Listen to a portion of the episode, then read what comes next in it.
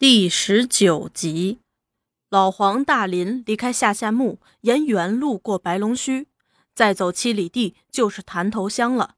潭头也是侨乡，在山区与平原之间，村子不大，住有三百来户人，在次州南区颇有点小名气。全村有约百分之六十的男人出洋，而且大都在小吕宋，他们在南洋经营小商。土产收购也有当高级店员的，收入较多，侨汇不绝，因此侨眷生活不愁，且较别乡富裕。不过这乡阶级分化也特别显著，在平原地区尽是红砖绿瓦，且有不少高楼大厦；而在山坡上却是些泥墙烂瓦的贫民屋，既无侨汇，又无土地。男的大多上离乡五里地的为民镇充当苦力、运输工人；女的到富有侨眷家佣工。同在一个乡里，有两种人过着两种不同的生活。在路上，大林对老黄介绍这个地方情况时说：“滩头也是我们一个据点，三年前办了间学校，就是负责人不得力，给我们造成了一些困难。”党的工作比起下夏墓也差得多。陈红却说：“留得青山在，不怕没柴烧。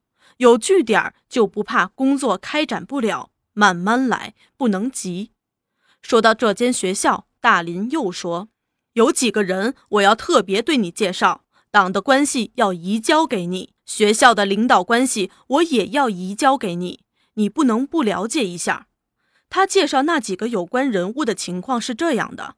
这个乡有个著名富户，姓沈，名长青，年近六十，在小吕宋住了四十多年，专做土产生意，发了一笔大财。此人守旧，乡土观念极强，在政治上叫做“我当的是老百姓，更朝换代的事儿，盖与我无关。谁掌大印做天下，我就听谁的。但胆小怕事，我吃我的饭，做我的事儿。”别人事儿少理。五年前，他因体弱多病，有人劝他返乡养老，他接受了这建议，花了很大一笔钱，在潭头盖了座华丽的三层大楼，人称为杨辉房。大楼建成后，他便带着一家告老还乡。沈长清平时极少出门，对外面事儿不闻不问。疯传许天雄要绑他的票，有人劝他搬进城，或到许卫民的池塘去住。他说。不在本乡本土住，何必从小吕送回来？拒绝了，又花了一大笔钱把杨辉房翻修一番，内内外外都用铁板、铁网、铁门围起来，窗是铁的，门是铁的，天井也加上铁罩，前后左右又安上枪眼，请了四名长工日夜守卫。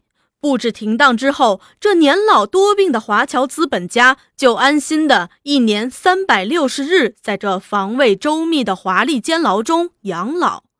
此人从小没读过书，却很热心教育事业。他见乡里教育不发达，几十年来只有一家私塾，教的又是“子曰诗云”一类的书，便说：“我少时吃亏，最大是在没受过教育。”我乡子弟不应再受此苦，便捐了一笔款，号召兴学。沈长清有个侄子叫沈渊，沈渊虽住在池塘乡，两家来往却很密切。老人家居寂寞，一见这侄子分外亲切，来必留饭过夜。他把兴学的心事告诉他，沈渊答应为他效劳。这沈渊原是地下党员，拿这事儿和陈红商量。陈红当时说：“机不可失，党正缺乏经费，办了这间学校也可以解决一部分困难。”主张沈渊自己去主持，沈渊却说：“我有痨病在身，医生劝我静养，这单子我担不了。不过我可以介绍一个人去办。”他介绍了一个在小吕宋时认识的朋友，现在赋闲在家。名叫陈聪的去主持校务，这样私立潭头小学便办了起来。校舍虽是旧祠堂改建的，因为经费充足，倒也办得虎虎有生气。从此，党多了一个据点，又多了一份经费来源。沈长清的洋楼虽然盖得很大，但人丁不旺。除了他和那个有心气儿病的妻子外，就只有一个半白痴的儿子。这白痴儿子还未足十六岁。沈长清夫妇急于抱孙，由媒说和，讨了一个只有十五岁，叫玉叶，也是乔卷家的闺女做媳妇儿。这玉叶人细鬼大，风骚泼辣，一进沈家大门就不满那和死人差不多的白痴丈夫，但性好虚荣，见住得好，吃得好，又得公婆宠爱，也就安心住下，只在物质享受方面追求。虽说小小年纪已镶了一口金牙，十只手指戴了八个金戒指、金链、金耳环、金手镯、金表，珠光宝气应有尽有。乡里人家称她为狐狸精。她和那白痴丈夫生活了一年，肚皮还是瘪瘪的，什么名堂也没有。由于时局不静，沈长清生恐儿子被许天雄绑票，便把他送到小吕宋去。一去就是好些年，说要回来，总是只听楼梯响，不见人下来。那玉叶日里不响，内心烦闷，在这铁笼里怎样也守不住。沈长清夫妇想给他买个儿子陪伴陪伴，他哪儿肯？问得紧就回答：“我还顾不了我自己呢。”大林说的有趣，老黄听得也有味儿。他问：“你说那学校找的不得人，是怎么回事？”大林摇摇头道：“谈起陈聪来，各方面意见很多，我们也伤脑筋。”老黄问：“问题在哪儿啊？”于是，大林又做了另一段介绍。那陈聪原在小吕宋一家华侨商店当记账员。据沈渊对陈红介绍，当时华侨社会进步活动很多，陈聪也参加了，因此也算个进步人士。一九三零年，资本主义世界经济危机，华侨商业首遭打击，商店纷纷倒闭，陈聪失业了，在同乡会住了一段时间。最后还是由同乡资助返国。他在家里闲住了几年，大事儿干不了，小事儿不愿干，坐食山空，处境困苦。据说把老婆一点思绪、首饰都吃光了。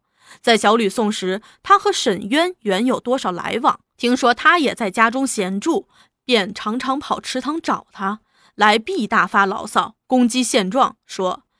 革命的风暴已经到来，我们还在这儿等什么？他问沈渊有没有门路。我是决心当红军去了。大丈夫不能为革命而生，也能为革命而死。暗示他曾经参加过党，他要找组织关系。看来沈渊是同情和信任他的，便极力向陈红推荐。此人三十多年纪，略有点麻子，能说善道，聪明能干，就是人品差。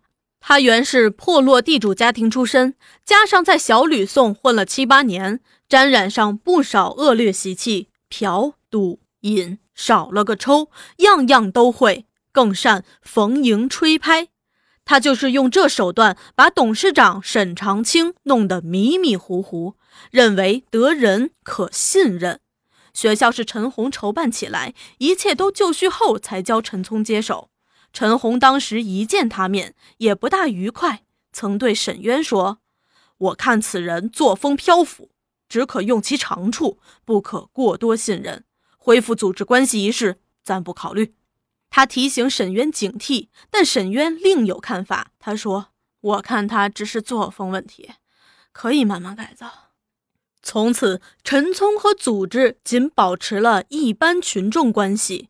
党的一切活动都不让他知道。陈聪也不是笨蛋，他察言观色，知道在这儿走动的都不是普通人。他对陈红表示：“我是一心一意为革命的，这间学校就是革命学校。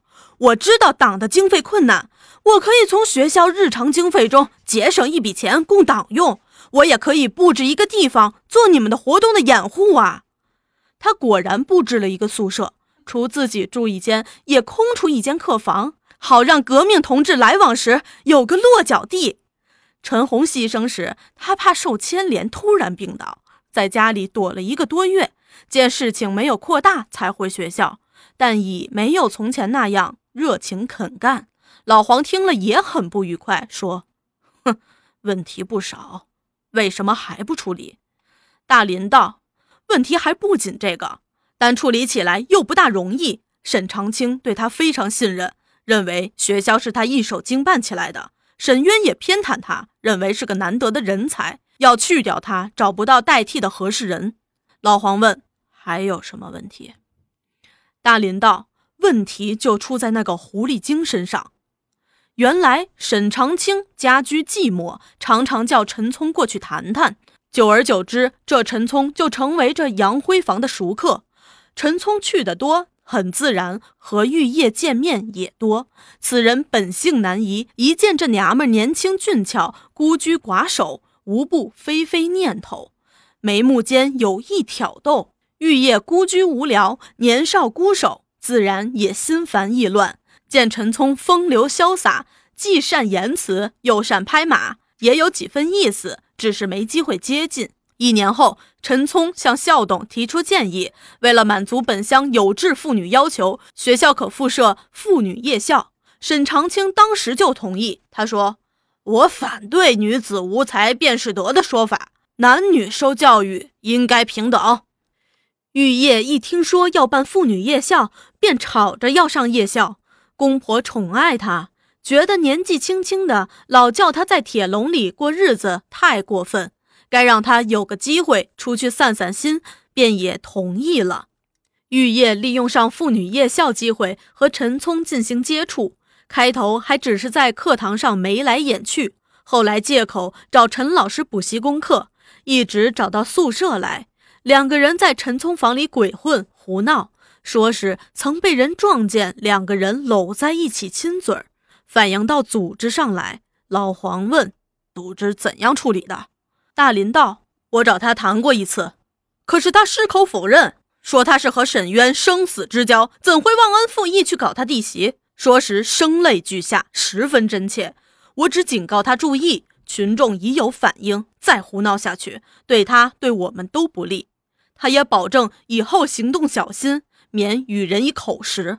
后来也没见有什么事情发生。说着说着，不知不觉间已到了潭头乡口。三福止步告辞。他说：“三多哥临走时交代，有事找小许和我。”又问：“老黄同志什么时候再到咱乡啊？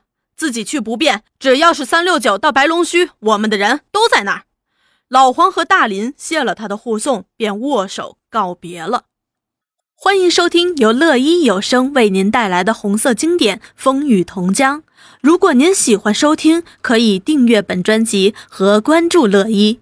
希望在以后的日子里，乐一陪伴您走过更多休闲时光。